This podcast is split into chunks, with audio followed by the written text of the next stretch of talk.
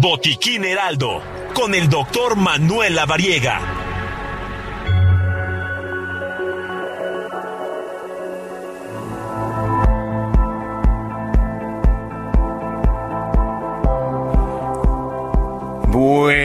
Eh, ya está en la línea telefónica mi tocayo el doctor Manuel Lavariega con Botiquín H. como siempre le doy la más cordial bienvenida. Doctor, ¿cómo estás? ¿Qué tal, tocayo? ¿Cómo estás? Qué gusto saludarte a ti y a toda la auditoría. Muchísimas gracias, gracias por estar aquí. Oye, pues ponemos en contexto hoy, Día Mundial del Dengue o contra el Dengue también hoy es justamente el día en donde podemos hacer conciencia de esta enfermedad. Es una enfermedad viral que se transmite por la picadura de un mosquito.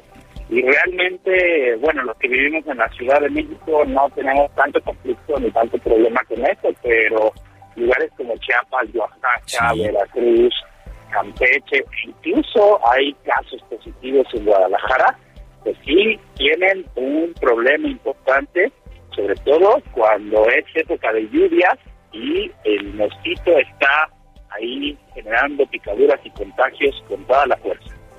Eh, digamos zonas húmedas, ¿no? También donde pues eh, la aparición de mosquitos es bastante recurrente. Sí, zonas tropicales y subtropicales es donde el mosquito se encuentra.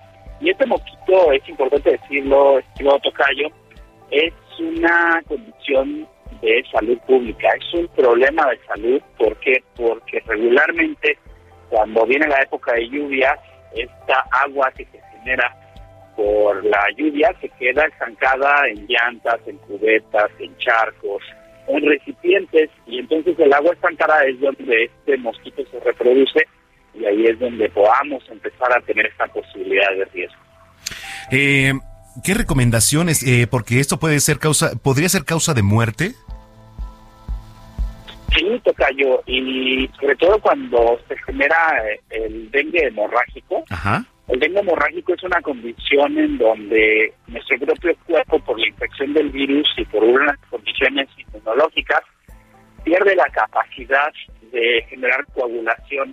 Entonces empezamos a tener síntomas de sangrado y hemorragias internas, sobre todo a nivel de los órganos, más de pulmones Y esto es un condicionante para generar lo que conocemos como choque hipovolémico, que es un sangrado masivo, prácticamente muy difícil de controlar. Es una urgencia médica y bueno, esta hemorragia puede llegar a generarnos muchos problemas, incluso costarnos la vida. Híjole, eh, bastante delicado, ¿eh? Porque pues algunas de las recomendaciones también como mantener pues el pasto corto, cambiar regularmente el agua de los floreros, pero todo lo que conlleva, ¿no? El tema de un mosquito que pues que extrae el tema de la infección de una persona y la pasa a otra, ¿cómo, cómo funciona, ¿no? Todo esto. Sí, regularmente el mosquito pica a una persona que tiene dengue, un humano que tiene dengue, y este mosquito transmitirá durante toda su vida el virus y lo transmitirá a diferentes humanos. Entonces, ahí es donde se completa el ciclo. Hay otros tipos de dengue, o sea, hay, vamos a decir, los cuatro subvariantes de dengue. Nos puede dar dengue cuatro veces. Los síntomas eh, eh, son relacionados principalmente a dolor articular, a dolor de cabeza. Característicamente las personas que tienen dengue tienen dolor detrás de los ojos intensos. Y algo también importante mencionar es genera fiebre de manera súbita. Y también es conocida como la enfermedad quebrantahuesos por el dolor tan intenso articular que genera. Estos son como los síntomas generales del dengue clásico, vamos a decirlo así. Pero si en algún momento algún paciente presenta estos síntomas, pues más vale revisarse, atenderse, porque pues, en el proceso de evolución de la enfermedad es cuando se, se pueden presentar los sangrados y ahí poner en riesgo la vida de la persona. Sí, totalmente. Eh, para los que nos vienen escuchando, ¿recomendaciones, eh, Tocayo? Sí, claro. Es importante que, bueno, utilizamos repelentes, utilicemos ropa que pueda cubrir nuestro cuerpo si vamos a estar en lugares, sobre todo en playas o en algunos lugares climáticos. También es importante que utilicemos mosquiteros en las ventanas y también vale la pena estas camas que tienen como estas telas o estos eh, eh, estas eh, telas sí que cubren las camas que son como como como mallas que son así como redes para que el mosquito no pase.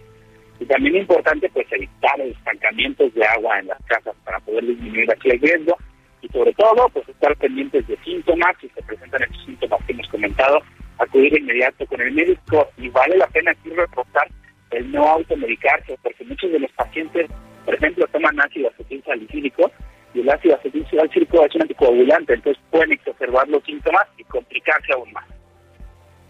Oye, bueno, pues ahí importantísimo. La gente que se quedó con alguna duda, ¿dónde te puede contactar a través de redes sociales? Claro que sí, pueden encontrarme como DR La Variedad Saráchaga. Estaremos ahí atentos como siempre a cualquier duda que tengan. Bueno, pues te mando un abrazo, muchísimas gracias y nos escuchamos el día de mañana, Tocayo. Claro que sí, igualmente un abrazo para ti, para todos en cabina. Bueno. También para toda la auditoría. Gracias, es el doctor Manuel Lavariega aquí en Zona de Noticias.